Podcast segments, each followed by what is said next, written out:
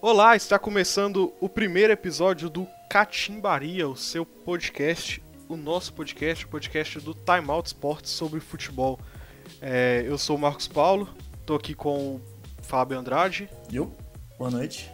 E com o Bernardo Stilac. E aí, Fábio, Marcos, vamos começar aí o falar de futebol no comecinho animador de temporada, né? Vários jogos de altíssimo nível. É empolgante demais. pois é, a gente vai tentar fazer nossa postagem dos, dos episódios toda quinta-feira, por volta ali do meio-dia ou à tarde. A gente não vai prometer muita hora, mas provavelmente toda quinta-feira o novo episódio estará no seu feed. E você pode encontrar esse episódio também lá no timeoutsports.com.br. Além disso, você pode também encontrar nas nossas páginas das redes sociais, no Twitter, arroba timeoutsports e no Facebook, facebook.com barra timeoutsports. Lá você também tem os outros podcasts da casa, o podcast da NFL com o Bernardo Stilac e o Bernardo Amorim, toda quarta-feira, não é isso, Bernardo? é, a gente acabou de gravar, ficou enorme, uma hora e quarenta quase, mas é um tema importante aí que das finais de conferência. E a gente grava na terça-noite, quarta-feira à tarde, geralmente já tá no feed dos principais agregadores de podcast e também no Spotify, né? Só pesquisar lá por Time Out Sports e, e acompanhar a gente. Toda semana tem podcast falando sobre as principais notícias da semana e também com a previsão da, da semana que vem. Pois é, o nosso podcast sobre a NBA tá numa pausa aí, mas já já a gente volta. A gente tá com alguns probleminhas aí de data e de criação, mas a gente volta daqui a pouco. Vamos começar então, pessoal? Beleza, a gente vai começar aqui o nosso podcast para não entrar do nada. Vamos dar uma passadinha aí sobre é, na intertemporada, né? Uma passadinha nas transferências que aconteceram, as principais transferências. E eu acho que tem dois times aí que se é, se reforçaram bem, né, pessoal? Flamengo e Palmeiras entraram bem na briga aí para contratação de reforços e se deram bem. Vamos começar falando um pouquinho do Flamengo que teve envolvido numa grande polêmica que foi a contratação do Arrascaeta, né, não, pessoal? Sim, o Flamengo, um dos maiores orçamentos do Brasil, se não o maior orçamento do Brasil, né? Junto com o Palmeiras. É, é eu acho que nesse início de temporada não está acontecendo nada diferente do que a gente esperava, né? É, pelo jeito que o ano terminou, a gente já imaginava que esses times iam entrar muito forte nessa na briga pelos jogadores, né, pelos atletas. O Palmeiras já vinha antes, o Flamengo tá nessa seja. Eu chegava até a brincar que o Flamengo se reforçou muito para ser uma máquina de serviço, porque já vinha contratando bem, né? E agora os caras estão mordido pra caramba e saíram contratando adoidado, bicho. Eu acho que eu não lembro de ter visto no futebol brasileiro assim recentemente um uma eu não sei nem a palavra, cara, é um vigor desse tamanho para sair contratando no mercado. Os caras estão passando um rodo sem, sem dó nem piedade, né? Pois é, o Flamengo trouxe o Arrascaeta, trouxe o Gabigol, o Bruno Henrique. Levou a. Se o Santos já não era um, um bom time, um excelente time na temporada passada, esse time perdeu, esse time perdeu boas peças. E talvez as duas melhores dela pro Flamengo, né, Bernardo? Exatamente, e, e, é o que mostra a, a decadência do time do Santos sobre essa, essa gestão atual do Zé Carlos Pérez, né? Um, uma gestão que não consegue fazer com que os principais jogadores do time se mantenham por lá, tem dificuldades na manutenção e mesmo no tratamento desses jogadores, né? Que geralmente saem após imbróglios muito complicados com a diretoria e pela porta dos fundos, né? Foi o caso do Gabigol, mas de certa forma a torcida fica um pouco mordida por ter sido um cara que foi repatriado depois de uma jornada bem curta na Europa, né? E que não deu nada certo, problemas de, de adaptação e de comportamento no, nos times pelo qual, pelos quais passou, a Inter de Milão e o Benfica. E o Bruno Henrique, que foi um problema muito sui generis, assim, até para o Santos que vive esse tipo de situação com muita frequência. Mas ele teve uma lesão grave, né, no olho e um problema que poderia talvez até tirá-lo definitivamente dos gramados.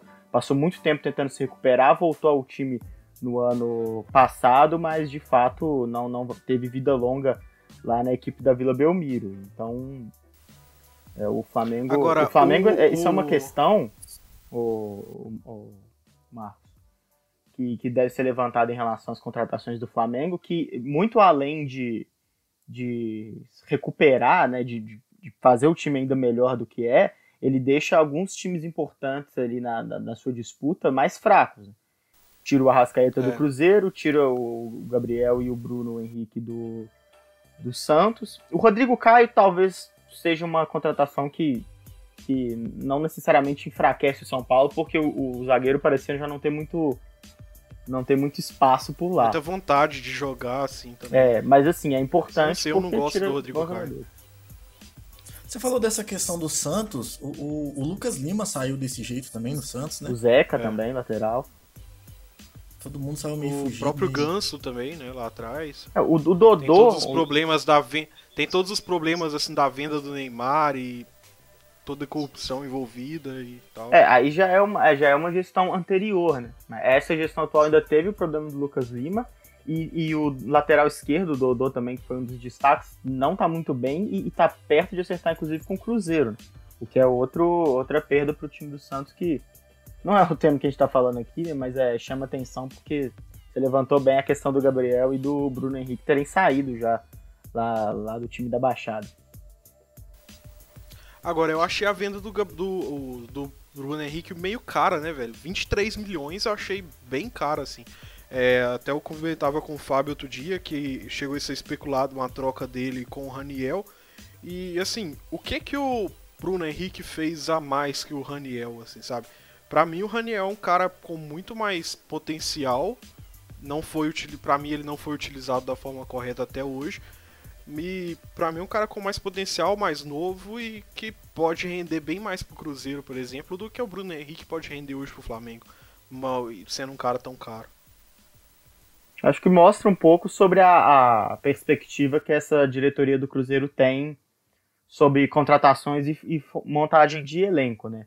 É, parece ser uma diretoria que está muito mais preocupada em resultados imediatos do que num investimento a longo prazo. Por isso que talvez essa negociação do Bruno Henrique fizesse algum sentido, embora o Raniel seja bem mais novo, e eu concordo que tem, mais, tem um potencial a ser explorado maior do que o do Bruno Henrique, que já é um cara que tem 28 anos, é, né, uma carreira de altos e baixos, embora tenha tido grandes momentos no Santos, principalmente.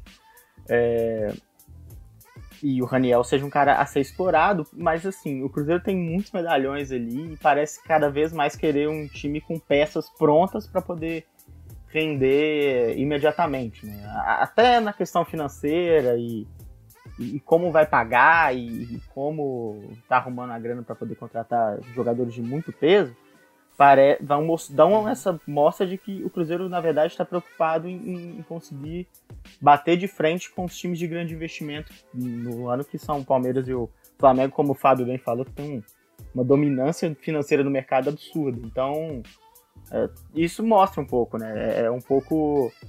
É, é, um diagnóstico, é um sintomático, na verdade, de, de como a diretoria do Cruzeiro tem pensado, apesar do, do negócio não ter dado certo. É, o Cruzeiro que agora assinou com o Marquinhos Paraná, né? Que é o Marquinhos Gabriel. Marquinhos Paraná, não. Marquinhos Gabriel.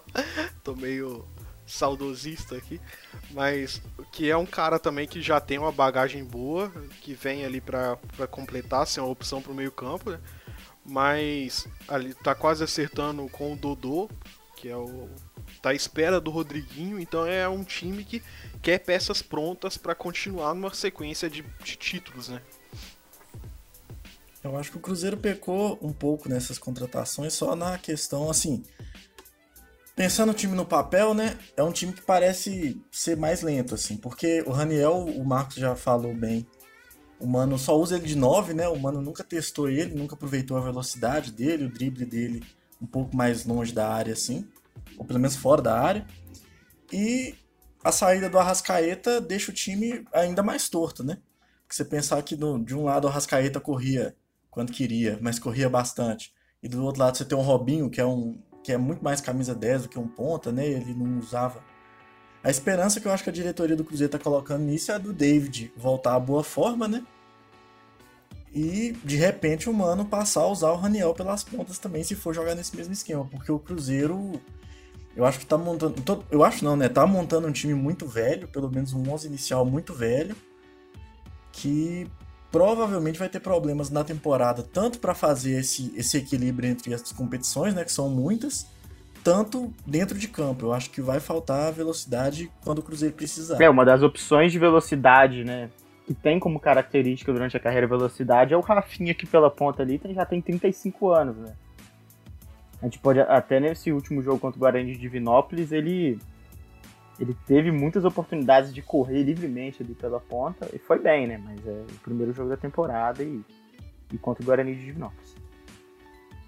Sim, pensando na quantidade de competições, né? Pois é. O próprio Robinho deu uma entrevista falando isso, né? Ele é, um repórter certamente muito mal informado falou sobre essa velocidade do Cruzeiro, não sei o que, e o Robinho riu, achou engraçada a pergunta e falou que não, cara. Velocidade é uma coisa que o time do Cruzeiro não promete ter. Isso, pelo menos, é, é um sinal de que. É, e isso é fruto da experiência do time, é a consciência das limitações, né? É, o próprio time reconhece a, que não vai ter esse tipo de escapada em velocidade e, e é o primeiro passo para conseguir fazer bons jogos, mesmo sem esse tipo de arma que é tão importante no futebol brasileiro, que é o cara da correria. É, eu acho que pelas contratações laterais, eu vi até um pessoal no Twitter comentando isso. São laterais mais rápidos e mais é, é, frequentes no ataque, né? Do que. Até do que o Egídio, que o Egídio parou de jogar tão na frente, né? É, sob a orientação do Mano mesmo. Uhum. Eu acho que o meio-campo mais pesado, eu acho que o Cruzeiro vai trabalhar mais pelas laterais. E assim, é, a exemplo do início do ano passado, quando o Rafinha começou a ser artilheiro do time por causa da presença do Fred, eu acho que o time vai jogar em função de ter um pivôzão na área, né? Dando aquele aquele suporte para os meias jogarem mais perto da área, sem precisar sem precisar afastar o time tanto da área adversária e eu acho que vai também usar mais as laterais do que no ano passado. Porque eu lembro bem no Cruzeiro, o, o, o Rascaeta, ele, ele invadia muito a área pelas laterais, né? Você não via tanto aquela jogada de linha de fundo uhum. onde o, o, o, o lateral ia e cruzava. Era uma coisa mais mais raro. Eu acho que o Cruzeiro vai passar a ter mais essa jogada de linha de fundo com os laterais. O que, o que me, me chama atenção em relação a isso é que muitas vezes essas subidas dos laterais eram menos frequentes, porque o Cruzeiro adotou um estilo de jogo muito defensivo, né? Então se fechava ali com a linha de quatro lá atrás mesmo. Então os dois laterais ficavam presos. E fazer essa transição o tempo inteiro. E até, é muitas, até porque muitas vezes quem tava. E até porque muitas vezes quem tava jogando aberto no meio era o Robinho, que é um cara que é, exatamente. Que joga melhor centralizado, né? É, dá para funcionar assim, sem ter uma peça que corra muito pro contra-ataque. É... Eu, eu, imagino o time do Cruzeiro funcionando assim, é, abstendo cada vez mais esses homens de frente da função de marcação. Porque se Robinho, Thiago Neves e mais um, um jogador, né, que pode ser o Fred, pode ser o Raniel mais à frente, tiverem realmente à disposição de um contra-ataque e da movimentação rápida no passe, é, eles precisam estar tá fora da, da função de marcação. Não dá para eles ficarem atrás da linha da bola tentando também compor ali. E, e aí isso exige que é, os volantes do Cruzeiro fiquem realmente fixos ali. O Henrique já cumpre bem essa função, né? Mas aí é, o Ariel Cabral também, o Lucas Romero, é, eu gosto muito dele jogando, jogando como volante, o Lucas Silva. É, eles ficariam mais comprometidos só com essa função, né? Porque teriam que correr por esses caras que ficam lá na frente, porque se Robinho e, e Thiago Neves recuam o suficiente para poder ficar atrás da linha da bola, é, é, esperar demais que eles consigam partir em velocidade pro ataque. Sim. Sim. Vamos aproveitar que a gente está aqui em Minas, então. A gente já falou bastante do Cruzeiro agora. Vamos dar uma passadinha pro outro lado da lagoa e vamos falar um pouco do Atlético. Que o Atlético é um time que eu acho que se reforçou muito bem, principalmente na defesa. Para mim, ainda acho que falta um meio-campo, mas o problema defensivo do Atlético acho que vem para ser bem solucionado, né, não, pessoal? Eu acho que a contratação do Hever, eu acho que foi um pouco com o coração, né? Sem dúvida. Mas na esperança de que ele seja um cara que. Um Marcelo Moreno, um Tardelli da vida que só joga no Cruzeiro e no Atlético. De resto, eu acho que o Atlético contratou muito, muito bem. Eu acho que. O Atlético, essas últimas diretorias, elas não têm muito acertado na montagem do time como um todo. Mas eu acho que as peças que, o, que a diretoria do Atlético buscam são peças muito boas, sabe? Eu acho que sempre acha esse jogador de destaque sul-americano que ninguém tá querendo contratar, que ninguém tá prestando atenção e pega ali, aqui ali um cara bom, sabe, para compor o elenco, principalmente. Eu acho que nisso o Atlético acerta muito, que é uma estratégia completamente avessa do Cruzeiro, né, que o Bernardo tava falando, e que é trazer aqueles medalhões, os caras que a gente sabe qual futebol que tem para torcer para eles darem certo. Eu acho que a estratégia do Atlético é muito interessante nesse sentido de de observar bem o, mercado e trazer jogadores muitas vezes até muito mais baratos do que os outros times, né? É, eu acho que o Guga vem para ser um bom. Para mim, ele é reserva do Emerson hoje, mas o Emerson é aquele cara que a gente sabe, ele já é observado por alguns clubes da Europa. É, mas o, então tem o Guga para fazer uma sombra boa, assim, fez um bom campeonato do ano passado, um bom campeonato brasileiro. É, o, o Patrick também claro que é só um jogo, a gente não pode esperar muito do Patrick, ele não é aquele jogador sensacional, é, mas jogou bem esse primeiro jogo, né? O Gabriel, o Bernardo talvez fale mais um pouco. E, mas vou destacar a vinda do Igor Rabelo, né? Um cara que vinha muito bem no, no Botafogo. É, eu já, eu, há algum tempo eu, via, eu falava bem dele, assim, gostava dele. E vim pro Galo, acho que vem para ele vem para acertar essa zaga, assim, sabe? Mais que o Hever até. É, eu, talvez ali. É claro que você tenha problema de idade do Hever, mas você ter a, a, a idade e experiência do Hever aliado a uma, a uma força do Igor Rabelo e a uma a juventude, assim, a gente pode dizer, acho que vai ser uma, uma boa. Vai dar uma boa sintonia. Além disso, o Atlético contratou o Jair também, né, ali para fechar esse, essa volância ali é, que é um cara que é um, foi um dos destaques, uma das, uma das revelações do Campeonato Brasileiro do ano passado para mim. E eu acho que foi muito bem ano passado ele. O Hever tem uma questão também que, tanto no Internacional quanto no Flamengo, eu acho que ele pegou uma, um sistema defensivo muito ruim, né, cara? Os laterais do Flamengo. É, era, ano passado era bizarro, assim. Eu acho que um mais, mais trambiqueiro do que o outro, porque não tem condição. Eu acho que pode ser um diferencial também, sabe? Porque se considerar que o Atlético tem dois bons laterais direito, igual você falou, ainda tem o Patrick como opção. Você considerar que tem o. Nossa, se bem que o Fábio Santos ficou, né? Ficou. Eu viajei aqui agora, achei que tinha saído. Mas tem o Fábio Santos, que apesar de também ser mais experiente, é muito bom de bola, né? Um dos melhores do Brasil. Então acho que isso também pode contribuir pro, pro futebol do Hever reaparecer, né? Porque o que ele passou em Internacional e Flamengo também foi uma tristeza total. É. é, nesse time do Flamengo, por boa parte da temporada, foi parar Juan, é, Hever e o quem era o lateral esquerdo deles mesmo? René. É, o reserva desse é, René, né? Tinha o Trauco também, que era reserva horroroso também.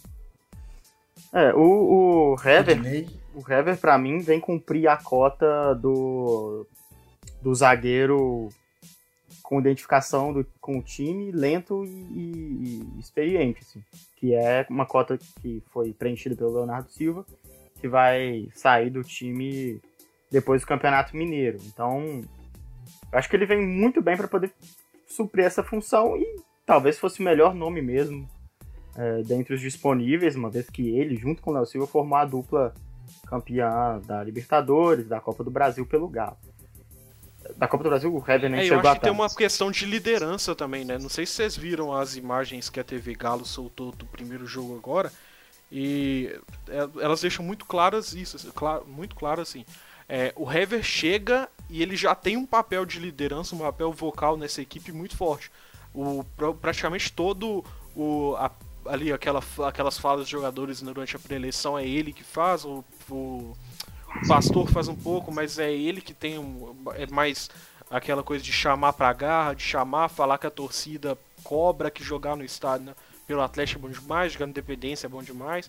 Então tem também, acho que tem um papel é, de experiência de grupo também pra, e de experiência de clube que ele vem cumprir também. É, a... a identificação com o clube, né? Ele sabe o que, que ele tá falando ali.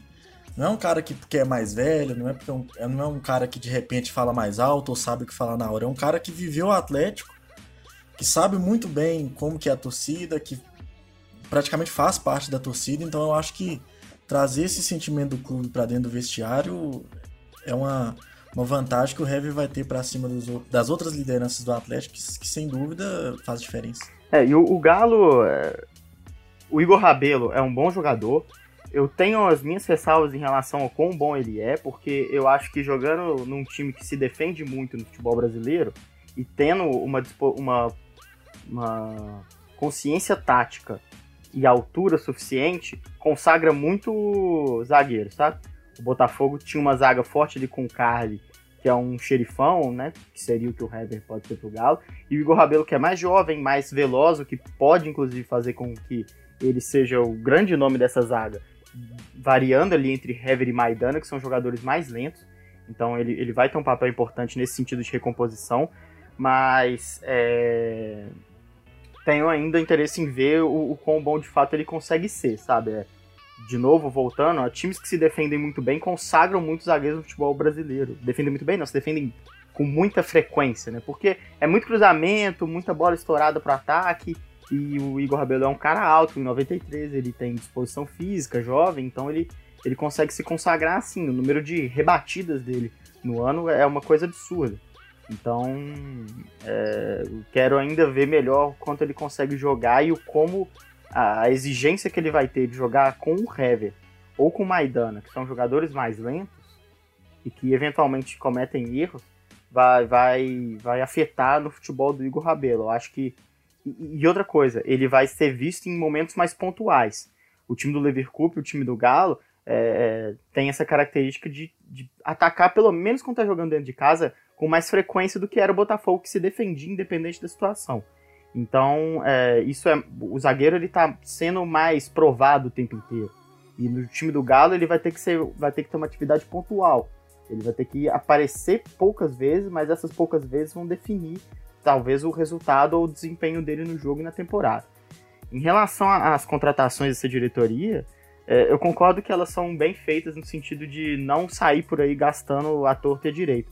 Mas eu não sei se elas conseguem. É, suprir a necessidade su do time. Suprir necessidades né? pontuais. No caso do Igor Rabelo, supriu, foi importante.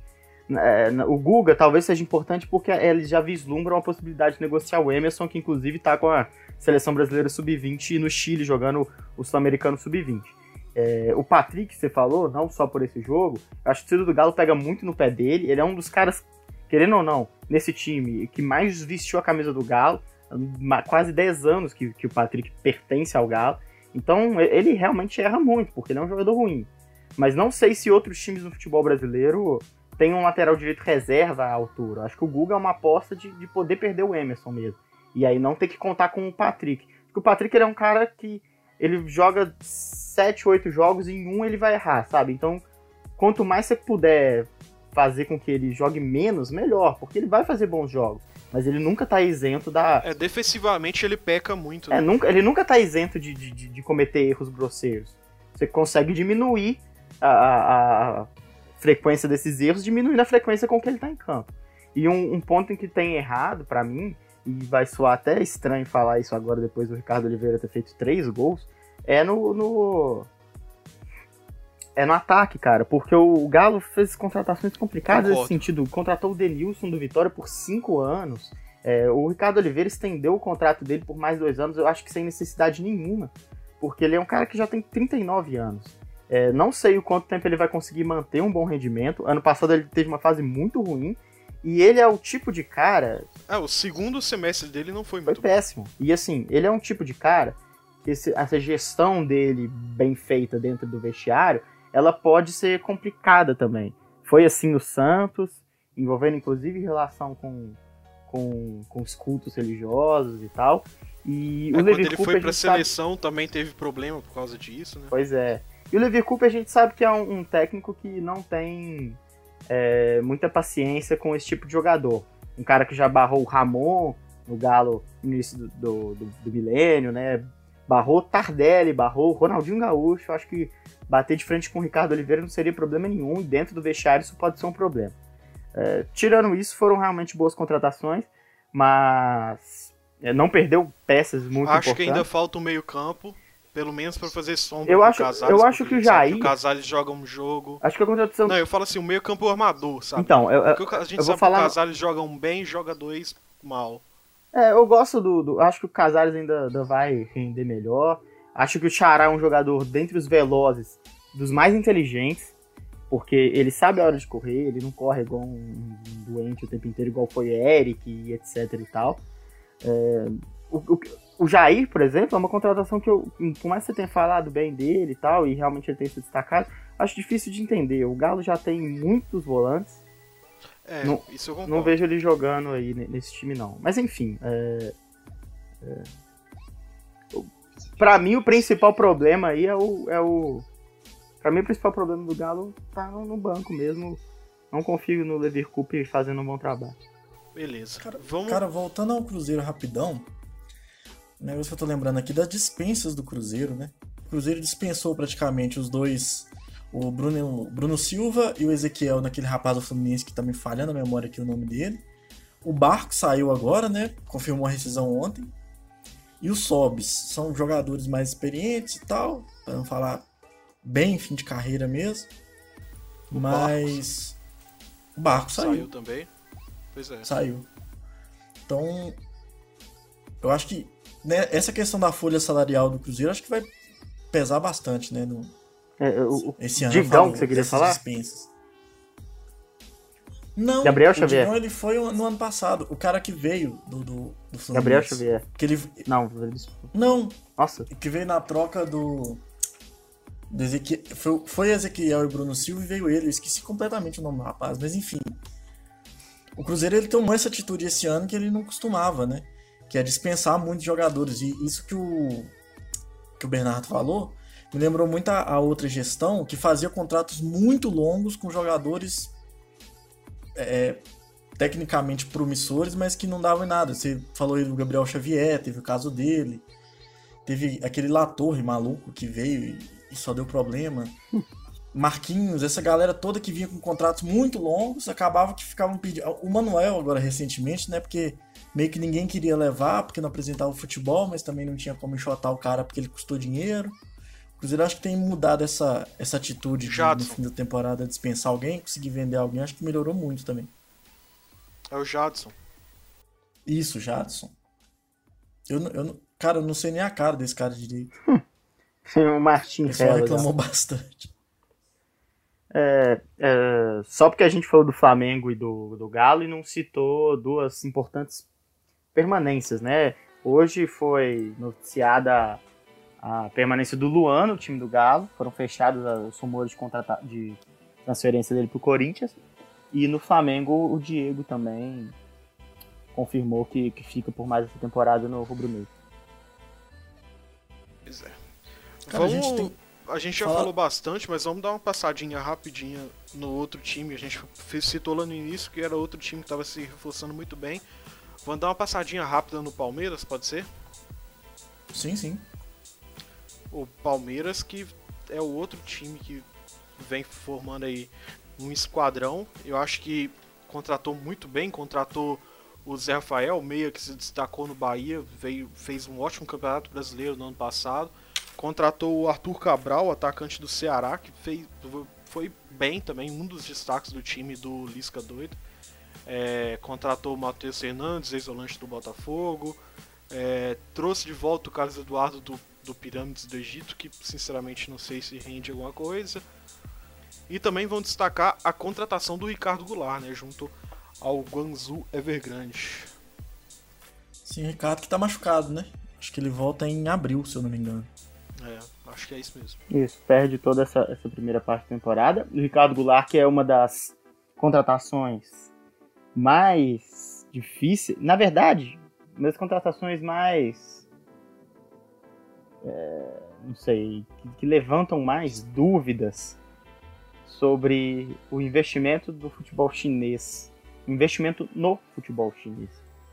Porque ele foi liberado pelo Guangzhou Evergrande. Ele vai ganhar uma grana absurda, mas uma parte bem pequena que o Palmeiras vai pagar. Eu não tô com os números aqui, Mas é algo assim, ele tem um salário Se de eu um não me milhão engano, e meio. 80% do salário. Se eu não me engano, 80% do salário o Guangzhou vai pagar. Pois é, isso me chama muita atenção, cara. É, esse tipo de investimento nesses mercados é, de Emirados Árabes, Catar, China, que os caras contratam o jogador, o cara não joga lá e eles continuam pagando salário, sabe? É, não é o teor aqui do, do podcast, né? E, e também de ficar levantando informação, dúvida sem informação nenhuma.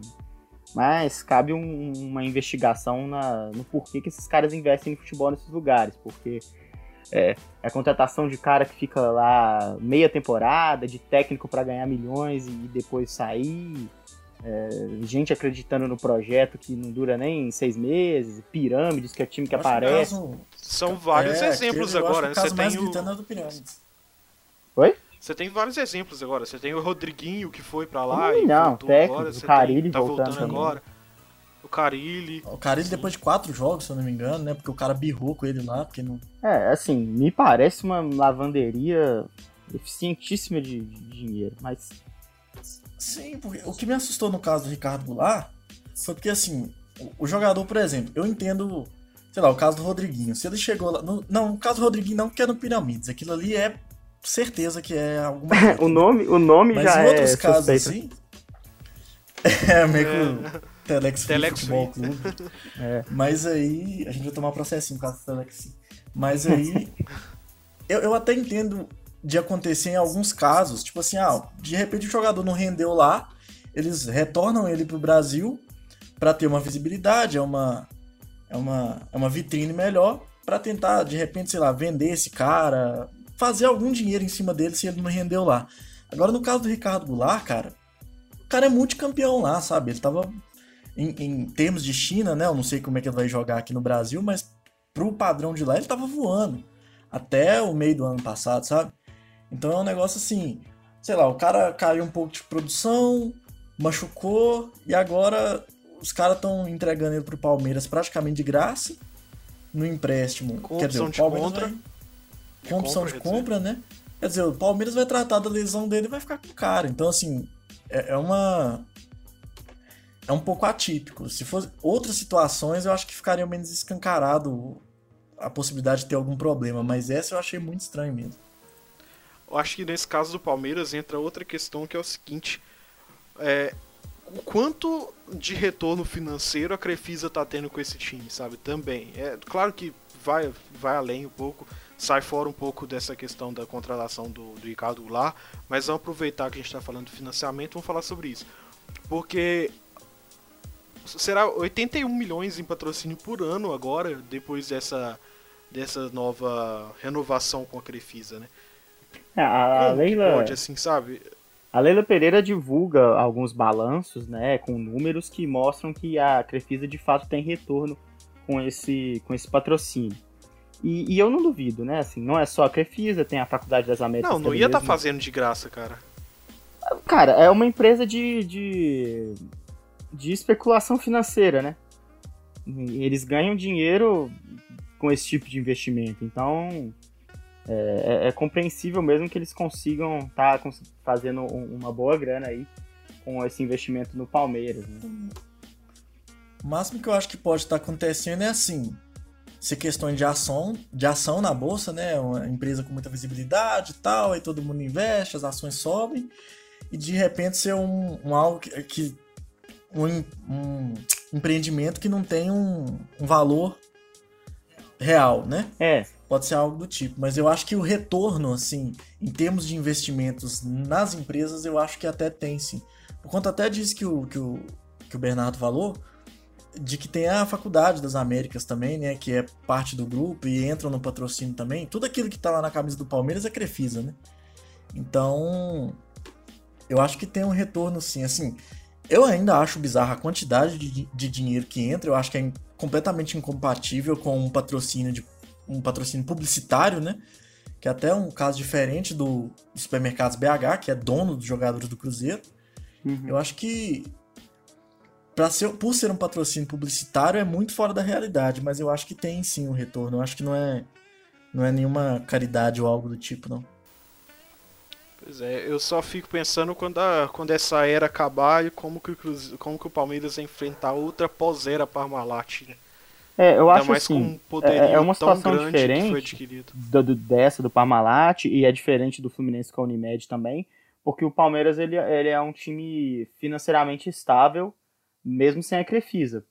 Assim, no sentido de que não vai ter o mesmo investimento, claro, mas também não vai quebrar, né? Claro que, que vai ter que ser. É, o Palmeiras conseguiu se criar um patrimônio próprio, né? Que coisa que o Fluminense, por exemplo, não conseguiu. É, eu acho assim, a, o grande questionamento é, vai do ponto ali que, que o Fábio estava falando, de, de existir, e eu acho que isso não vai acontecer pelos próximos 30 anos aqui no futebol brasileiro, porque no mundo não é assim que funciona, uma regulamentação de, de investimento no futebol, cara, porque é muito desigual e desfavorece o, o, a competitividade. A gente vê outras ligas de outros esportes investindo muito no, no, no sentido de conseguir ter uma liga competitiva o suficiente para poder atrair uh, os olhares de, dos espectadores e de investidores no próprio esporte, não só em clubes assim, por si só.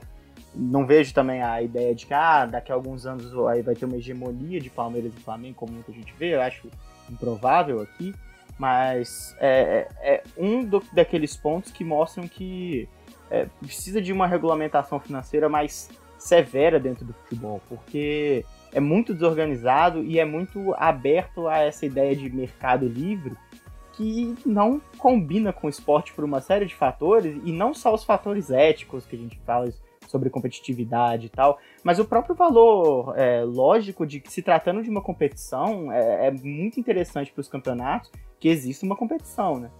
Então. É, o próprio valor da liga cai, né? É, o que que ganha. É, o futebol tá virando uma bolha louca, né? Pois é. Porque é. o futebol hoje, ele não gera dinheiro suficiente para sustentar essa, essa supervalorização de atletas e de, de, de investimentos, enfim, do time no geral, sabe? Eu acho que o futebol tá custando muito caro e rendendo muito pouco. Os caras podem colocar ingresso a 500 reais, velho. Não vai cobrir o, o custo de um time de futebol, sabe? Eu acho que é, é, uma coisa que tá, tá virando uma bolha muito grande, principalmente por conta da, dessa inflação louca de preços de jogador e de salário de jogador, que é uma coisa bizarra, cara. O Manuel tá indo ganhar 700 mil reais no Corinthians. É, o que eu acho Se assim... eu não me engano, pode ser informação errada também. Mas é, é bizarro, sabe? É um esporte que tá cada vez mais caro sem que nada justifique isso. Você pega os outros esportes, tem salários absurdos e tal, mas tudo muito bem regulamentado, tudo de acordo com as receitas do esporte, sabe?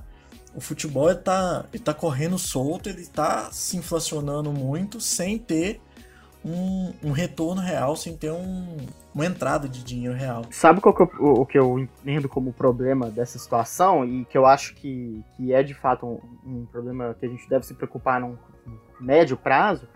É, em relação às ligas de que hoje são secundárias do futebol, incluindo o Brasil e as outras ligas da América Latina, pegando Argentina, Colômbia, Chile, por exemplo, né?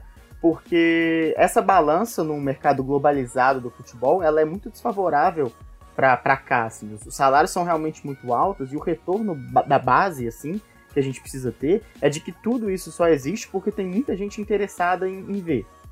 É, e à medida que o nível vai caindo cada vez mais do futebol brasileiro, vão surgindo mais é, pessoas que acompanham e, e consomem é, o futebol estrangeiro. É, e isso é natural que aconteça. Primeiro, porque os times afastam os torcedores. É, a lógica geográfica de se ter um, um torcedor de um time de futebol no Brasil, ela é justamente poder ter acesso à vivência daquele clube poder ir no estádio, poder realmente fazer parte de alguma coisa que vai além da prática esportiva por si só. Quando você afasta esses caras, eles vão ter acesso ao time só pela televisão e, ou, ou, pela internet. Entre ter acesso a um time que vai ter só pela televisão ou pela internet, é muito mais prazeroso, talvez, acompanhar um time de fora que disputa grandes competições e joga um futebol bonito é, com as grandes estrelas do mundo. Então, é, esses times não percebem essa situação. Então, uma hora essa balança pode começar a ficar desfavorável, no sentido de que para que que vale toda essa grana? Né? Esse investimento é baseado em quê? Não tem ninguém mais nem assistindo a gente. É, nós vamos jogar só para quem tem muita grana para poder ver a gente. tem esse, esse público no Brasil. É, porque e uma outra questão. O Brasil tem essa cultura de.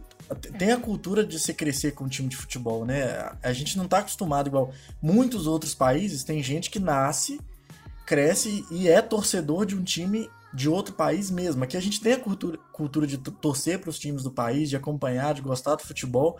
O brasileiro, ele não. O, o futebol brasileiro, né? Ele não tá acostumado a ver a, as atitudes, vamos dizer assim, dos cartolas, dos times no geral, custar, ter consequências, ter jogado, uhum. é, torcedores debandando, né? Não, não tá acostumado com isso. Mas eu acho que com o acesso cada vez maior ao futebol de fora, igual você falou, é uma realidade que vai passar a ser é, é vivida no Brasil, né? Uma coisa que a gente tem no interior do Brasil com o Flamengo, a gente vai passar Sim, a ter exatamente no mundo, né? É como se a gente fosse o torcedor aqui do, do Santa Cruz e tivesse na televisão o tempo todo um Flamengo jogando bem com o Zico e os caralho. E agora a gente tem a mesma situação, só que global. Quer dizer, o moleque não quer ver o time do Corinthians, cara. O time do Corinthians tá horroroso, sabe? E ele não pode ver no estádio, ver. né? Porque assim. É, ele a não vida pode inteira, ver isso, né? Ele ver, não pode. fui ao estádio ver times horrorosos. Só que eu ia ao estádio ali, sabe? Eu tava fazendo parte de alguma coisa. É, uma torcida, era uma rotina dentro da minha vida que o clube fazia parte. Se essa rotina do clube Sim. fazer parte da minha vida passa a ter, passa a ser por um, uma mediação de televisão ou de internet, a, passa a não haver diferença real entre eu acompanhar é, um time que eu nunca vou no disso, né? estádio. Né? E, e, isso, a força motriz disso, a começar pela lei Bosma lá do futebol europeu, que permitiu uma flexibilização de transferências internacionais e tal, é, são, são esses grandes investimentos, bem maiores ainda do que a Crefisa aqui, em times lá da, da, da Europa. A gente vê o, Paris Saint-Germain, que facilmente poderia ser chamado de Qatar Saint-Germain, porque o patrocínio é um patrocínio estatal de um país. Inclusive vai sediar a Copa. E, e, e, um dos grandes responsáveis pelo inflacionamento dos salários e, e, das vendas, como foi no caso do Neymar, né, do Mbappé agora, e, a falta de regulamentação faz com que, com que isso aconteça. Assim. Qual que é o interesse que alguém pode ter em acompanhar o campeonato francês? Nenhum. Então. É, eu acho que isso a gente pode traçar um ótimo paralelo com outras ligas, como você já citou, que outras ligas vêm se reforçando nesse sentido, é, com a própria NBA e NFL que sal, claro que tem suas ressalvas de aumento de competitividade que você pode acompanhar nos outros podcasts da casa, um domínio de alguns times recente, mas cada vez as ligas estão mais competitivas, o que traz, o que traz mais gente para acompanhar aquele esporte, acompanhar aqueles times e traz um retorno para a liga e isso é dividido igualmente entre todos os times, o que aumenta a competitividade. Não, e tem outro ponto, então... né, Mar? É, a liga sendo. Eu acho assim, no futebol, adotar esse, esse sistema é quase impossível porque não é uma liga só fechada, são várias ligas, o mundo inteiro pratica o esporte. Alguns critérios eles podem ser adotados, sim. Mas o que é interessante nisso é que o aumento no, no, no teto salarial dos times, o aumento no valor que é repassado aos times, ele é proporcional ao aumento do valor que a liga tem. Que é o quê? O número de pessoas que está assistindo, o número de, de empresas que estão investindo grana lá. Ou seja, você não tem um aumento Venda maior... de produtos da própria NBA é, ou da própria NFL. Você não tem um aumento desproporcional em relação ao que, ao que aquilo ali movimenta de grana. Que é o que o Fábio falou que pode acontecer no futebol brasileiro. É, em determinado momento, você pode ter um, um é, uma, discrepância entre o valor que, que o futebol realmente movimenta com o valor que o futebol realmente gasta. É, vamos supor, né? A TV Globo não, não transmite mais os jogos de Champions League. Mas uma vez que volte a transmitir, e a, e o, a Champions League começa a bater picos de audiência muito maiores do que um jogo entre Santos e América de quarta-feira à noite no Campeonato Brasileiro. É, isso influi diretamente no valor que a televisão vai pagar para os clubes. E que a grande maioria dos times do futebol brasileiro tem como principal fonte de renda o valor recebido pelas televisões. E se a televisão resolver pagar menos, porque o produto vale menos? Como que os times vão conseguir é, se ver pagando os salários que pagam para esses jogadores? Como que eles vão conseguir segurar esses jogadores de, de é, de ofertas de mercado cada vez menores. E, e, que é o que já vem, já, que já vem acontecendo indiretamente, né? Porque a, a TV ela tá subindo os valores, mas tá subindo assim, sem chegar perto de acompanhar a, a inflação do futebol. É, aí vem um. A gente já tá vendo uma situação que a gente. O, o futebol brasileiro não traz mais bons jogadores no auge. Assim. E outra também. Nem do futebol sul-americano, é. que é paupérrimo, entendeu? A gente não consegue trazer aquele molequinho que destacou na, na primeira, primeira das primeiras fases da Libertadores, assim. A gente está trazendo o futebol brasileiro inteiro, trazendo o resto da Europa, né? O resto dos brasileiros que estão lá na Europa. Futebol cada vez mais velho, cada vez mais lento. A gente está apanhando feio na Libertadores por conta disso, inclusive. Porque. Que, que perde jogadores para tá mercado como os Estados mais. Unidos, né? Sim, a gente perde jogador. Quando a gente. Assim, quando a gente forma jogador, a gente perde os moleques com 17 anos. Uhum. Os caras jogam aqui até, ter, até completar 18, que é quando eles podem ir embora, sabe? Então, assim, a gente vai continuar Muitos não ficam nem sendo conhecidos aqui, né? E outro ponto, é, hoje, não, na verdade não é outro ponto, não, é só uma ilustração disso aí que você tá falando. É, hoje eu me vi conversando com um colega meu atleticano, torcendo para que o Casares consiga jogar bem esse ano, mas moderadamente, porque se ele jogar muito bem, é, ele vai sair. O Arrascaeta, né? É. O Arrascaeta no, no, meio do ano passado era aquela coisa. Você torcia. Eu agradeci a Deus aquele rodízio maluco do Mano Menezes de não colocar ninguém para jogar o Campeonato Brasileiro por causa disso. Porque todo mundo imaginou que ele sairia depois da volta da parada da, da, Copa, né? Acabou que ele ficou por conta disso, porque ele deu uma caída antes da Copa uhum. e não foi Não fez uma boa Copa, Copa também. É. Então, assim. Beleza, vamos, é uma... vamos deixar esse papo sobre o financiamento, então. A gente faz outro podcast especial só sobre isso, que eu acho que dá um bom Pautado, papo. Pautado, né? É, Para a gente tirar um é... monte de coisa do nariz. Pois é, a gente fazer. dar um bom papo para outro podcast, bem completo. Vamos dar uma passadinha, que a gente já tem 50 minutos de gravação. Vamos dar uma passadinha sobre no, nesse início dos campeonatos estaduais, pode ser? Cara, deixa eu só falar um negocinho que a gente comentou sobre o Flamengo, comentou sobre o Cruzeiro e não comentou so, sobre o Arrascaeta. Eu só queria lembrar a frase do Itaí Machado de que quem quer aliciar jogador tem que ter dinheiro para pagar à vista. Eu achei isso. eu consegui imaginar na voz dele, bicho. Mas é só pontuar isso aí mesmo que a gente não falou dessa negociação que foi a mais bizarra do, dos últimos tempos, né? Beleza. Vamos passar. Então vamos falar um pouquinho desse início de campeonato vamos falar um pouquinho do Atlético. E já falando do Antoine de novo, fez bem pro, pro, pro Casares, que fez um bom jogo ontem, não foi não, Gabriel? Ó, desculpa. Não foi não, Bernardo? Foi. O, o Casares, ele é um jogador que tem muito potencial, é até motivo o fato de a gente ter falado ali, eu ter falado anteriormente que dá sempre um medo dele sair, né? Ele tem muito talento, não sei se o filho vai alterar alguma coisa, espero que sim, até pelo bem dele mesmo tomara, e pelo potencial tomara. que ele tem. É, melhorou o rendimento com o Leverkusen na última na parte final da temporada, até gostava mais dele jogando de forma recuada e servindo os, os outros jogadores, né? Ele aparecia menos, mas era mais importante para a produção do, do time do Galo. E foi uma boa estreia. Não dá para falar que um jogo de 5 a 0 foi, foi ruim, mas é aquilo, na primeira rodada de estadual é muito complicado para poder tirar qualquer tipo de conclusão. O time do Boa terminou muito mal a temporada, caiu para a Série C, reformulou todo o elenco, então está praticamente estreando um time novo aí nessa, nessa primeira rodada de Campeonato Mineiro. Então o Galo fez o que se deve fazer quando se tem uma discrepância técnica entre um time e outro, mas ainda não é não é parâmetro para absolutamente nada dentro do campeonato. Dentro, dentro da temporada, principalmente. Pois é, o Galo que. O Galo que vai mesclar um jogo com o time titular, outro com o time é, alternativo.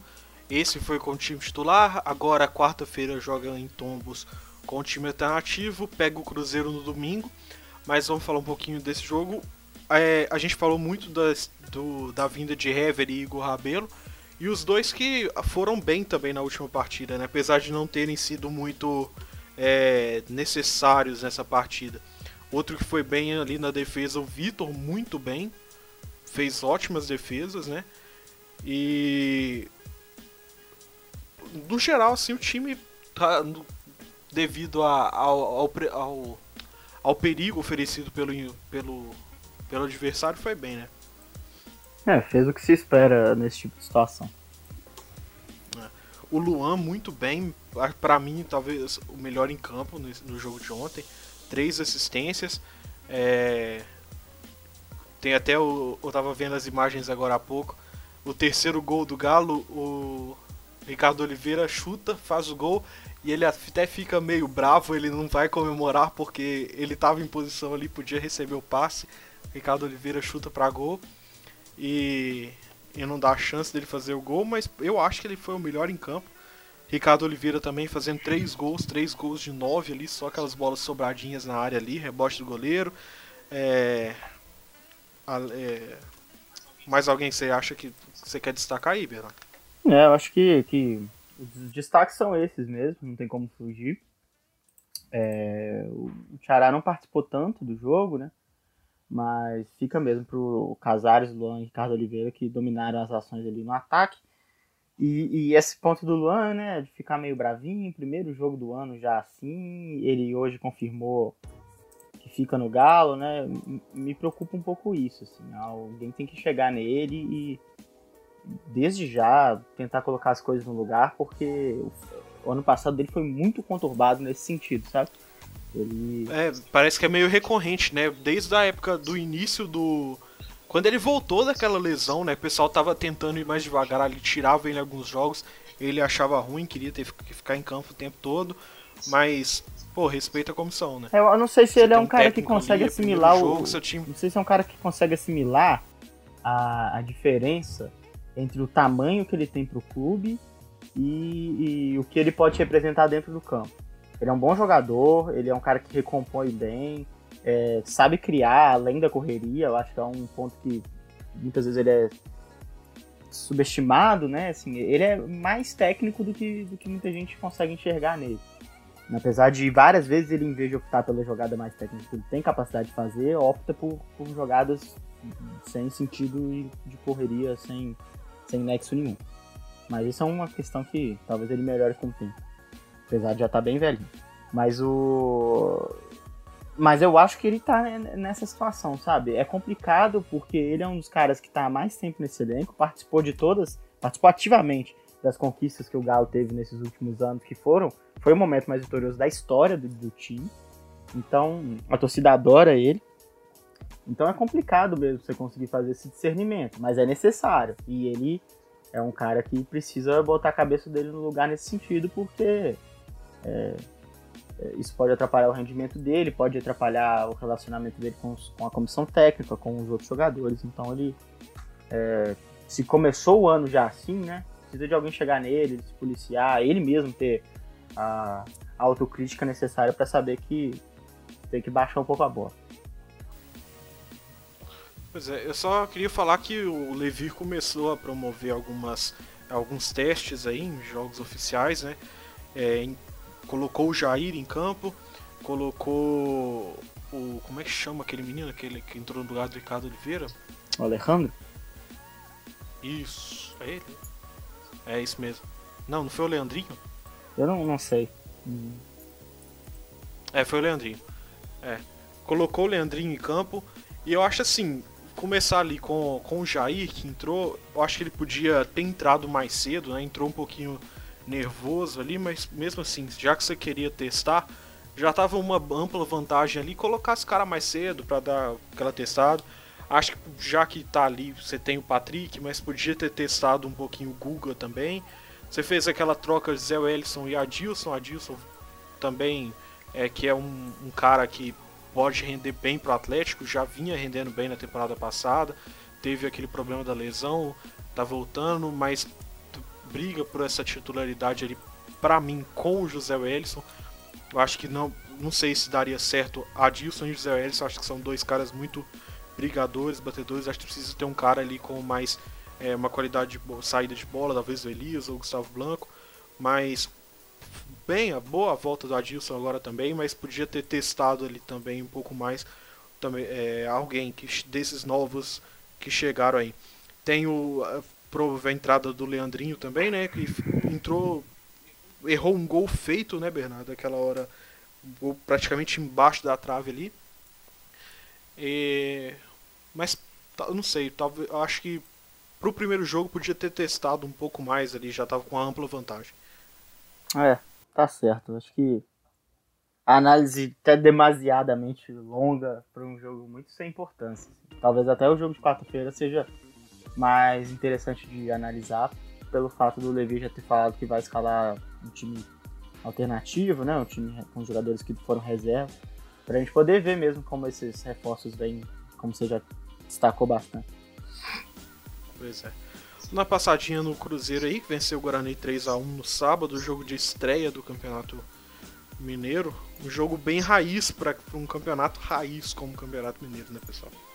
O belíssimo destaque foi para a torcida Pavilhão, que não teve condições, o ingresso estava realmente muito caro, acho que estava 120 reais para ir naquele. Que coisa ridícula, né? Aquilo ali era um barranco, né, cara? E aí os caras não decidiram procurar uma casa em volta, acharam, pagaram o, o, o, dono da casa e montaram a arquibancada pessoal deles ali, um camarotezinho, colocaram a bandeira, levaram os bambus e, e deram show. Acho que foi o destaque, porque o Cruzeiro, bom, a máquina de perder gols, né? Jogou contra o Guarani, que é um time que acabou de subir do módulo 2, um time que, que ainda nem se sabe o que, que ele tem para apresentar né, no Campeonato Mineiro. E foi basicamente isso. Perdeu muito gol no, no primeiro tempo. Não tinha. Não tem muito o que debater. O, o, o, gol, até o gol que o Raniel fez o segundo é um gol que, se fosse outro time, eu acho que aquele domínio que ele perdeu, que a bola escapou um pouco, eu acho que teria chegado alguém evitado o gol então, também, né? Então, eu acho que o destaque ficou por conta do chororô do Mano, que reclamou muito do, do banco de reservas que além de ficar atrás do gol, era, era no sol, né? Enquanto o outro era na beirada, na lateral do campo e na sombra. Ele reclamou bastante disso. E o destaque fica pelo estádio mesmo, porque futebol mesmo, acho que início de temporada não tinha. não teve grandes modificações né, em relação ao time do ano passado, então um time que já joga. Já joga entrosado, eu acho que. Sem comentário, praticamente. A, o, a torcida na, nas casas ao lado ali foi realmente muito legal e eles devem ter gastado menos de 120 reais pra ainda comer pra, um churrasco, tomar uma cerveja. pra todo mundo. Eu acho que assim, três ou quatro ingressos pagava tudo que rolou ali. A cerveja, o churrasco, o a viagem. Eu acho que eu acho que já resolvia tudo. Eu, cara, eu lembro que eles fizeram até uma caravana antes do jogo. Eu dei bobeira, eu podia ter ido, cara.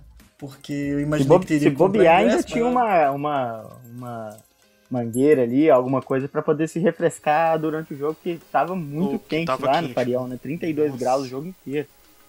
É... é, tava tão quente que até o vibrante passou mal, chegou a ser levado pro hospital, né? Antes do jogo. Coitado. Cara, é, eu ouvi o pré-jogo no rádio, velho. E o. Eu não lembro se foi o. o, o, o Thiago Reis, mas alguém da Itatiaia foi falar que ele, que ele teve um, um mal-estar e falou que ele teve um mal súbito. eu tomei um susto. Morreu. Cara, eu pulei na cama. Que? Eu pensei, vai. Já era, velho. Tá no hospital já nas últimas. Aí depois apareceu a fotinha lá, explicaram que foi um mal-estar, que só. Foi só questão de pressão baixa mesmo, mas eu tomei um susto do cara, porque eu sou muito fã do cara também, sabe? Até por ser é, do interior, mas a minha relação do Cruzeiro foi muito construída. E ele é de Divinópolis, né? Sim, cara. Não aguentou o, perigo, o, calor né, da terra natal. Aquela coisa de, de onde que o umbigo é enterrado e tal, o perigo. Vai fazer 80 anos esse ano o Alberto Rodrigues. E realmente, ele podia ser poupado nessas situações, né? A Itatiaia pode ter um pouco mais de consideração com, com um cara que é realmente um ícone da história do Cruzeiro. Pois é, cara. É... Mas eles estão Geralmente... fazendo muitos jogos aqui de BH mesmo do estúdio. Acho que, sei lá, deve ser porque ele é de lá, às vezes foi querer fazer o jogo lá, Fraga. Cara, eu não sei, porque geralmente Copa do Brasil. A, a, Copa do Brasil que o Cruzeiro disputou todas as fases mesmo, tipo assim, ele não foi pro Acre, sabe? Ele mandou o pessoal. Eu acho que início de temporada, acho que mais por ser o jogo da estreia que eles fizeram, sabe? É, e pode ter esse negócio também de ser a terra dele, Fraga. Ah, vou lá fazer o jogo na, onde, eu, onde eu vim, Fraga. Agora, Até porque, se eu não me engano, ele começou na rádio de lá, tem um negócio assim também. é, a gente cobriu esse esse. do Alberto, eu acho muito impressionante que ele narrou o primeiro treino no Mineirão. Ele narrou o primeiro título do Cruzeiro no Mineirão em 1966. Eu acho isso muito, muito doido, cara. O cara tá aí até hoje na atividade.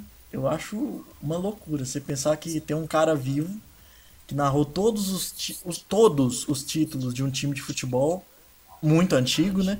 E que continua na atividade. O... Só Beleza. retornando a essa Você quer falar questão do. uma coisa? essa questão do preço, a gente transmitiu esse jogo lá pela Rádio Estudantil, e inclusive fica aí o recado, né, pra, pra- Inclusive, faça o jabá aí, ó. é, acompanhar a gente lá no youtube.com.br Rádio Estudantil, nas redes sociais também, só pesquisar por Rádio Estudantil e no site, que agora a gente tem as colunas diárias, né. E eu fiz a coluna no sábado, vou fazer sempre no sábado lá, www.radioestudantil.com.br, que era falando sobre eh, se os estaduais ainda merecem algum carinho, né, algum respeito. E, e lá eu argumentava que é, eu entendo completamente os clubes não utilizarem o elenco completo, tratarem o estadual como uma pré-temporada, mas os dirigentes não têm direito a menosprezar os estaduais por várias razões. Uma delas é de que eles são responsáveis pela estrutura que mantém os estaduais, eles elegem os presidentes de federação, e isso que por sua vez participam da eleição do presidente da CBF, então eles decidem manter o, o como tá, sabe? Então não podem podem menosprezar e principalmente por conta de- da, da torcida de interior, cara. O o futebol precisa de, de ter noção, como a gente já disse, da importância de que é de que é manter o torcedor perto dos clubes, sabe? Os clubes no, no Brasil não podem ser tratados como entidades privadas de forma nenhuma, tanto pela questão moral de, de só serem grandes por- porque tem uma grande torcida, porque devem aí centenas de milhões de reais ao governo e não são fechados. Então, se fosse para poder tratar como entidade privada mesmo, que fechem as portas todas e, nasçam como, como atléticos paranaenses da vida. Mas isso é uma outra questão. Agora, isso aí, né, pô, o Vou colocar o. muita gente Vou lá... colocar o link da. Oi? Desculpa. Pode falar. Vou colocar o link da, da matéria na postagem, hein? Beleza. Acom- Dei uma lida lá e assim. Aí o time joga em Divinópolis, a- o pessoal que mora lá, que acompanha o Cruzeiro, que tem poucas oportunidades de, viver- de ter a vivência do time de verdade. É, na hora que tem oportunidade, o ingresso custa 120 reais, assim, é ridículo. É, é- Tudo bem que dá pra entrar na, na questão do time não ter grana e, e- e usar dessas, dessas situações para poder fazer um pouquinho mais de grana, mas até pelo lado do Cruzeiro ou do Galo quando viaja, podia ter um, uma, uma forma de intervir nessa situação, Cruzeiro- sabe? O Cruzeiro cansou de fazer isso em clássico com, com o Atlético, que é dar um abono, né? Pagar parte do ingresso pro torcedor quando o adversário coloca um, um preço muito acima, né? Nessa guerrinha infantil de Atlético e Cruzeiro, todo santo clássico. Podia fazer isso, cara. Quantos ingressos que tinham ali disponíveis pra torcida do Cruzeiro? Sabe quanto que isso ia custar pro Cruzeiro? É, pagar, é, é, subsidiar uma parte do valor desse ingresso para a torcida, sabe? É, Porque a minha questão é um exatamente aqui, é, A menina ela conseguiu ganhar o ingresso, sabe? Mas a menina de Divinópolis, que tem um perfil do Cruzeiro no Twitter, que acompanha e tal, o time foi jogar na cidade dela, ela não tinha dinheiro para ir ver. Ela falando, eu tô caçando lugar para assistir, porque não tem pay-per-view. O time tá jogando aqui do lado da minha casa, sabe? É um negócio muito É, uma pessoa que, que sabe, produz, a pessoa produz conteúdo gratuito pro clube, né? Faz parte de uma comunidade que faz com que o Cruzeiro seja um, um clube do tamanho que é e não recebe absolutamente nada em troca. E quando, quando não tem nada em troca nesse sentido, e ela ainda vai ao campo podendo ver um time que joga mal ainda, ou ver na televisão, isso afasta muito as pessoas, sabe? Ninguém tem que ter paciência para poder ficar participando de uma relação em que só se dá e não recebe absolutamente nada. E é assim que acontece com o torcedor de futebol no Brasil. É, e, e o ponto lá da coluna é exatamente esse que o Fábio falou. Pode pagar um- um- uma parte para o ingresso ficar mais barato para mais torcedores terem acesso, mas pode também levar o, o mascote para uma, uma campanha fora do estádio, para o menino que nunca viu é, o time perto, tira uma foto lá com o Raposão, uma coisa assim, sabe? Leva um jogador que não vai poder jogar, mas leva o cara para poder fazer a viagem ir lá tirar foto, dar autógrafo. Essas coisas elas são muito importantes para poder manter a base de torcedores. E aqui não ela é muito levada em consideração. Eu sempre falo de um dia que eu, eu fui assistir Ceará e Guarani de Sobral lá em Fortaleza. Num jogo no Presidente Vargas pela, pelo Campeonato Cearense. E tinha um menininho lá que estava acompanhando a descida dos jogadores do Ceará do ônibus. E o Ceará tem um ônibus grande e tal que não entra no estacionamento do Presidente Vargas, então os caras têm que descer no meio da rua. E o menininho tava lá, o jogo era, tava vazio, não tinha muita gente. Ele foi lá e encostou a mão no Magno Alves. E ele encostou, eu tava vendo por trás assim, e ele voltou de lá, cara, aos prantos, assim, chorando muito, muito mesmo. É, e abraçou o pai dele e falou: Nossa, eu encostei no Magno Alves e não sei o que. Pô, olha o tamanho que isso Pô, tem, sabe? Às vezes leva lá Cara, o Fred e passou com, mal. Bota... Com o futebol, a, a relação com o futebol é, é, muito sentimental mesmo, né? Mais do que do brasileiro com futebol. Você falou do exemplo desse menino, eu lembrei de dois exemplos que eu vi no Mineirão. Tenho ido muito no Mineirão, que agora eu sou sócio e tal. Tem um moleque, velho, que eu vi uma vez. Um moleque Teve dois. Um, o pai dele levantou ele assim que eles chegaram no estádio. E, bicho, eu olhei pro menino assim, ele ficou embasbacado. Ele falou: Meu Deus, é o Fábio. Tipo assim, o moleque viu, foi na arquibancada, sabe? E o outro foi um moleque assim. O menino não devia saber andar. Ele tava no colo do pai. O Cruzeiro fez um gol, começou o lelelele, todo mundo tirou a camisa e levantou. Bicho, o moleque não devia saber andar. Ele tirou a camisa e começou a rodar em cima da cabeça, sabe?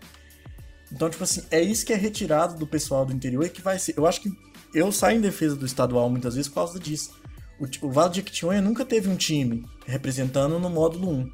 O mais perto que chegou disso era um time que, se tivesse chegado ao módulo 1, que foi o Juventus de Minas Novas, ele teria que jogar no estádio Newton Ribeiro, lá de Capelinha.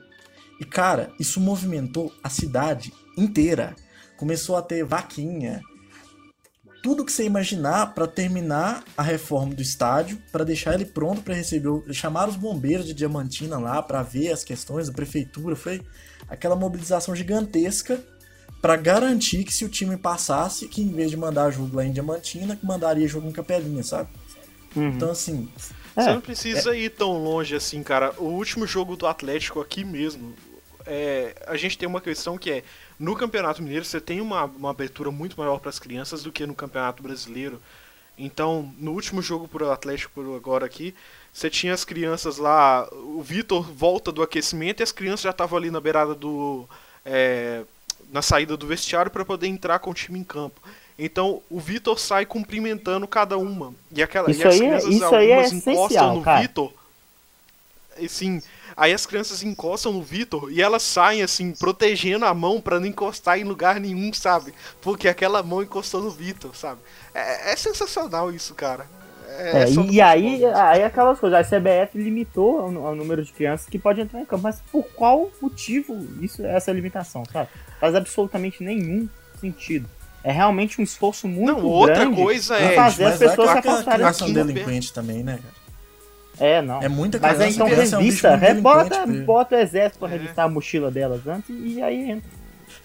É, não, aqui em BH é puto, é cobrado é, ingresso de criança menor de 6 anos, isso cara. É, ridículo. é cobrado ingresso de criança menor que. Tem sabe, que ser de graça. Como é que pode? Criança de colo vai no estádio e tem que pagar ingresso. E ah, agora, uma véio, outra sabe, questão que eu fico puto em relação a estadual, que é uma, uma, um comentário frequente que sempre tem é, nas, nas, televisões principalmente, é, nessas mesas redondas que não tem mais nada para falar e falam qualquer coisa. Que aí é. Eu lembro muito quando, quando o Sidorf tava, veio pro Botafogo, aí ia ter lá, pô, Botafogo e Madureira, é, e o Sidorf jogando no estádio horroroso, lá em Cabo Frio contra Cabo Friense, estádio cheio de buraco. Aí falando, isso é uma vergonha, o Brasil é, trazer um cara desse tamanho de volta para vir jogar no estádio, para ter que jogar no estádio desse. O Sidolf é um exemplo de, de, de profissionalismo, está aceitando jogar no estádio desse. Pô, o cara tá ganhando uma puta grana para poder jogar lá, ele tá lá porque ele quer, porque ele não precisa daquilo, até porque ele tem o tamanho do Sidolf. E outro ponto, se ele tá ganhando o que ele tá ganhando, é só porque tem alguém em Cabo Frio que vai ver o Botafogo. E não vê no estádio necessariamente nesse jogo, mas depois é o cara que tá morando lá, na, lá no interior do estado e que provavelmente só tem acesso a uma TV parabólica ou, ou algo do tipo, que vai ver o time jogando na TV Globo. Então, qual que é o, qual que é o, o ato de grandeza que um time faz de botar o craque para jogar lá? Nenhum. É o mínimo que eles têm que fazer. E se não der para botar o craque, que eu entendo, no sentido de competitividade, ah, vai botar um cara para jogar lá em Tombo, sendo que tem o jogo da Libertadores no outro dia? Não, pouco caro. Mas leva lá, faz uma festa, eh, leva o mascote. Prestigia é, o torcedor. É, pô, dá um mínimo de valor pro cara que você estar tá ali, sabe? Porque uma hora isso acaba e uma hora o cara cansa. E, e... Eu acho que você falou bem mais cedo, né? Que é, é sentimento de pertencimento. Você não tá torcendo para um time, cara. Você é parte dele. Exatamente. No momento que você pega na mão do jogador, você tá no estádio, você fala assim: ah, a torcida move o time.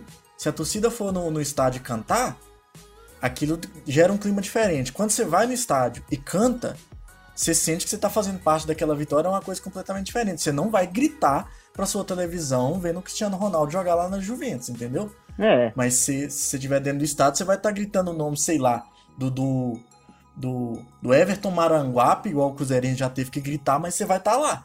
Se não for pelas pernas Exato, do cara, vai é. pela sua garganta, entendeu? Você é parte daquilo. Eu acho que é o diferencial que pode ser trabalhado para não perder né, essa audiência, esse, essa receita mesmo financeira. E os clubes estão ignorando isso porque acham, ah, o pai do moleque é cruzeirense, o moleque vai ser cruzeirense, Zé. Tem disso não, no Brasil é assim, entendeu? Eu acho que eles levam é, não, muito pra é, esse lado ainda. Não. E, e, e isso não é, é coisa de Exatamente. família, isso não vai mudar. Pois é, e, e, aí o que você falou do Fábio é um negócio interessante, né, pô? O cara que, vamos supor, né? Tem um, um, alguma criança, um jovem que mora em Belo Horizonte, é um puta fã do Messi, assim. Fãzaço do Messi e tal. Mas ele provavelmente nunca vai ver o Messi jogando, porque ele não vai viajar para ver, é fora do limite financeiro dele. Aí vem jogar o Messi aqui pela Copa América em 2019 pela, pela Argentina. Ele vai poder ver o Messi. Ele vai ficar louco. Puta merda, tô vendo o Messi ao vivo aqui, tô gritando, ele pode me ouvir. Muito que não posso, mas tem a sensação mais clara disso. E o que interessa é só a sensação. É... Saber Sim. que isso pode acontecer e acontece com um menino, com o Fábio, que joga 45 jogos por ano aqui do lado dele, é muito assustador, cara. Eu sei que é que é também utópico ficar pensando que todo torcedor tem que ter direito de ir no estádio, porque né, assim, a gente vive numa sociedade que tem gente que realmente não tem grana para ir, por mais barato que possa ser o ingresso, não, não tem acesso.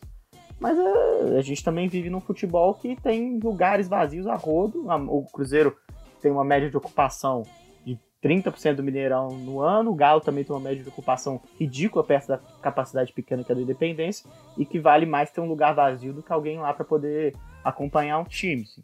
E, e, muita gente que talvez não, não consuma o clube, talvez nem porque não tenha grana, mas talvez porque não tem incentivo. Quantas pessoas não, não passariam a comprar uma camisa do time ou ser sócio é, a partir do momento que tem mais acesso ao estádio? Então, é, é uma mentalidade complicada dessas diretorias do futebol brasileiro que, que pensam em branding, que pensam em fazer perfil de Twitter engraçadinho, de fazer perfil de Twitter em inglês e espanhol, para expandir, internacionalizar a marca, mas não pensam nisso quando vai jogar em Divinópolis. Sim, eu acho que usam tudo, absolutamente tudo em volta do futebol como produto de, de, de tentam transformar isso num produto rentável, tudo em volta do futebol, menos o futebol, menos a experiência de torcer. Né? Eu acho que tudo. Eles estão tentando fazer todo tipo de marketing que envolva o futebol, sem que seja o futebol, sem que seja o torcedor no estádio, sem que seja a vivência do futebol. Eu acho isso um, um, uma burrice de um tamanho, porque eu acho que por mais é. que esses outros mecanismos de, de renda, ah, camisa cara, isso, aquilo, sejam úteis, o que rende, tirando patrocínio, é o torcedor que está perto do estádio que pode ir no estádio. Que é claro, é, é complicado você falar. E que vê, e que vê pela que é TV. tamanho de um país. E que vê pela TV e né? que para isso precisa de ter alguma ligação com o clube. Porque vê pela TV, ele vê qualquer coisa. Sim. Então, assim, eu, eu, eu não entendo, porque a gente fala de um time por exemplo, Cruzeiro e Atlético, que estão que tá em uma metrópole, sabe? Não é dificuldade se encher um estádio, não. Tem muita gente interessada em no estádio. Então acho que o afastamento tão. Essa tentativa que você falou, né, de, de aproximar a gente de fora, de longe, mesmo os cruzeirenses mineiros, vamos supor, no interior, fazendo reduto celeste para tentar fazer dinheiro lá e piriri pororó. Mas quem tá aqui embaixo do Mineirão, às vezes mora. Eh, Tem um ônibus que passa na boca do Mineirão, mas que não pode ir no estádio, sabe? Assim, o estádio é acessível a ele, mas simplesmente não- o cara não entra porque não tem dinheiro, porque o ingresso é caro e porque não tem condições, sabe? Eu- vender tudo com o nome do futebol, menos o futebol, acho que é a coisa mais bizarra do, do- desse marketing esportivo que a gente tem hoje, principalmente com as arenas. Né? Pois é. Vamos continuar esse assunto então outro dia. A gente já tem uma hora e vinte de podcast, pode ser? Pode, pode ser Com certeza. tema especial aí para os próximos semanas. Pois é. É, Então a gente vai ficando por aqui. Lembre-se, a gente, você encontra a gente lá no timeoutsports.com.br. A gente também está nas redes sociais, está uma- é, sempre barra timeoutsports. Então procure a gente lá, mande sua mensagem pra gente, compartilhe nosso podcast e a gente está de volta semana que vem. Beleza? Então até mais, pessoal. Até mais, boa noite. Até, até a próxima.